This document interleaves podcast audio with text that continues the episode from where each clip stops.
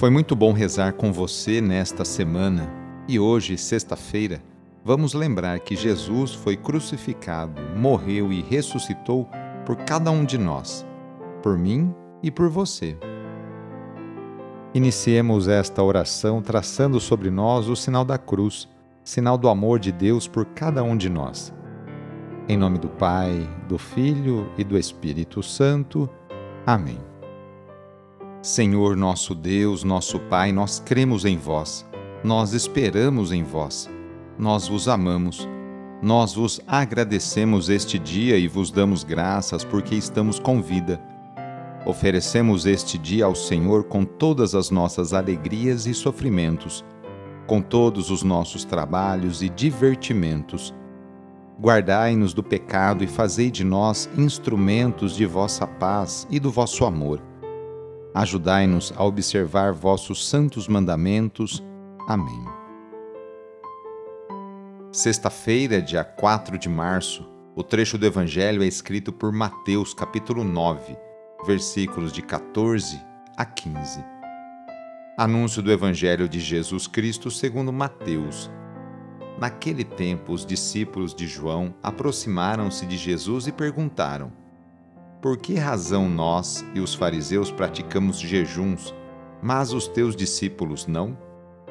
Disse-lhes Jesus: Por acaso os amigos do noivo podem estar de luto enquanto o noivo está com eles? Dias virão em que o noivo será tirado do meio deles. Então, sim, eles jejuarão. Palavra da Salvação. Jesus é muito prático em seus ensinamentos e tem plena consciência de quem ele é e do que está realizando. Jesus é o noivo e seus discípulos precisam aproveitar sua presença ao máximo. Assim vão aprender dele como devem agir para que o reino aconteça entre as pessoas. Porém, chegará o momento em que Jesus não estará mais presente, e mesmo assim, a missão deve seguir adiante. Nesse momento, os discípulos vão jejuar porque a realidade exigirá isso deles. Noutras palavras, não deveríamos fazer as coisas simplesmente por fazer, ou por tradição, ou por ouvir dizer. Deveríamos aprofundar o sentido do nosso fazer e compreender as motivações que nos fazem tomar esse ou aquele caminho é preciso dar atenção ao aqui e agora, para que nossa resposta de fé seja coerente e condizente com o momento vivido. Hoje, sexta-feira, rezemos especialmente pelos enfermos. Neste momento de pandemia que passamos, lembremos daquelas pessoas que estão sofrendo de alguma enfermidade, tanto aquelas que estão em suas casas quanto aquelas que estão no leito de um hospital. Que cada uma delas e seus familiares sintam-se confortados e fortalecidos por Jesus Cristo, que também enfrentou muitos sofrimentos no próprio corpo. Caso seja possível, aproxime-se da pessoa doente, ou então lembre-se dela e reze junto. Senhor, que passastes fazendo bem e curando os doentes, dignai-vos abençoar estas pessoas doentes.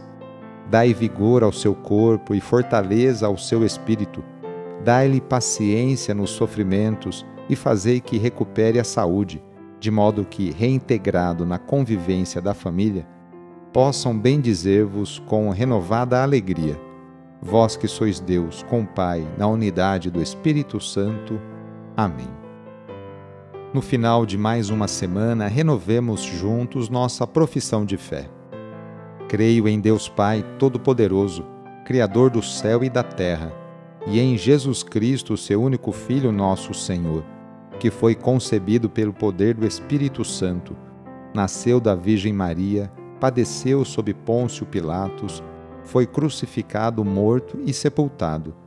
Desceu à mansão dos mortos, ressuscitou ao terceiro dia subiu aos céus, está sentado à direita de Deus Pai Todo-Poderoso, donde há de vir a julgar os vivos e os mortos.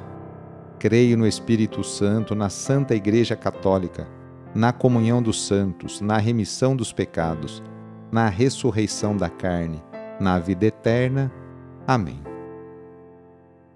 A nossa proteção está no nome do Senhor, que fez o céu e a terra. O Senhor esteja convosco, Ele está no meio de nós. Desça sobre você, sobre a sua família, sobre o seu trabalho e intenções a bênção do Deus Todo-Poderoso. Pai, Filho e Espírito Santo. Amém. Sagrado coração de Jesus, fazei o meu coração semelhante ao vosso. Foi muito bom rezar com você hoje. Se a oração está te ajudando, eu fico muito contente. Então, que tal enviá-la para seus contatos? Familiares, amigos, conhecidos, enfim, todos. E aproveite também este final de semana, no sábado ou no domingo para participar da missa, ir aí perto da sua paróquia. Sou padre Edmilson Moraes, salesiano de Dom Bosco, e moro atualmente em São Paulo. Que Deus continue abençoando você e sua família. Abraço e até mais!